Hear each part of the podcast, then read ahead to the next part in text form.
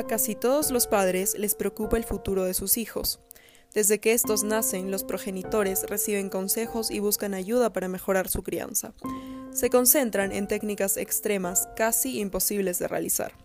Pero, ¿qué pasaría si estos entendieran algo tan cotidiano como las respuestas que dan frente a las conductas de sus hijos? Soy Nayeli Díaz y en el episodio de hoy hablaremos del famoso castigo y la forma de mejorar la educación.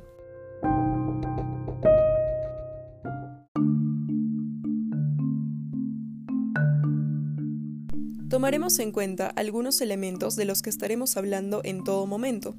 Un reforzador, por ejemplo, es algo que puede aumentar o debilitar una conducta con estímulos buenos o gratificantes, o con estímulos aversivos que son desagradables o dañinos para quien los recibe.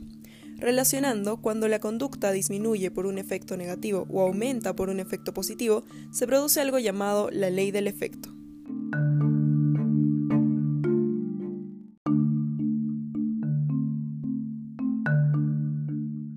Hablemos primero de reforzamiento. El resultado de este es que una conducta aumente. Tenemos dos tipos de reforzamiento. El positivo es en el que usamos un reforzador positivo, o sea, aplicamos un estímulo gratificante. Les presentaré a Lucas. Es un pequeño que está jugando y le presta un juguete a su hermano.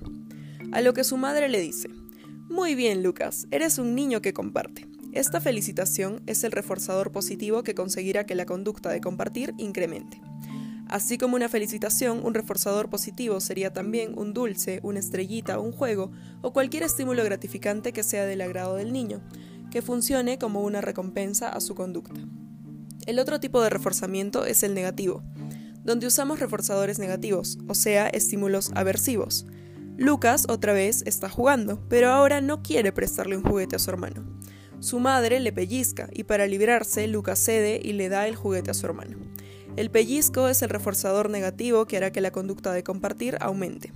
Así como un pellizco podría ser también una agresión de otro tipo o una tarea muy pesada de la que se quiera liberar.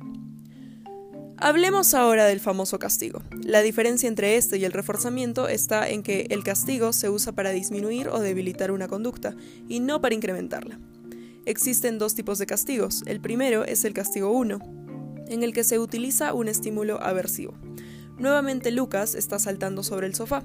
Su madre, muy molesta por su conducta, le da un golpe. Este golpe es el estímulo que debilitará la conducta de saltar en el sofá. Así también podría ser agresión psicológica. El otro tipo de castigo es el castigo 2, donde no se añade ningún estímulo, sino que por el contrario se suprime un estímulo agradable. Lucas salta sobre el sofá y su madre le dice, Lucas, estás castigado, hoy no podrás ver la televisión. Esta es la supresión del estímulo agradable que sería ver la televisión, con el fin de que la conducta de saltar sobre el sofá se debilite.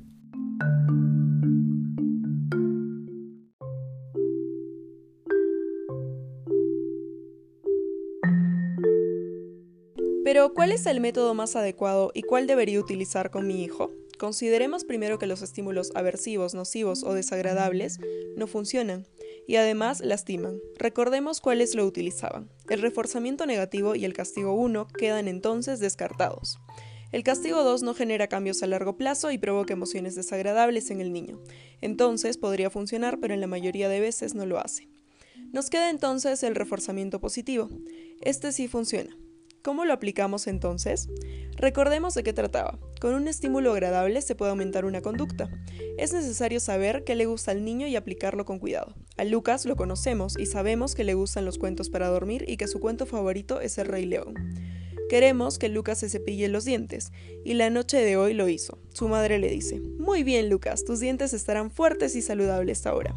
Como te cepillaste los dientes, leeremos El Rey León, tu cuento favorito antes de dormir. Hemos explicado esto para la mejoría de la educación de los niños, pero lo más curioso es que todos estos elementos los podemos ubicar en la vida en general. Utilicemos aquí también el reforzamiento positivo. Esto nos ayudará a tratar bien a los demás y a tener buenas relaciones, y porque de esta forma nos aseguraremos de no lastimar a nadie y de lograr un desarrollo a base de estímulos gratificantes.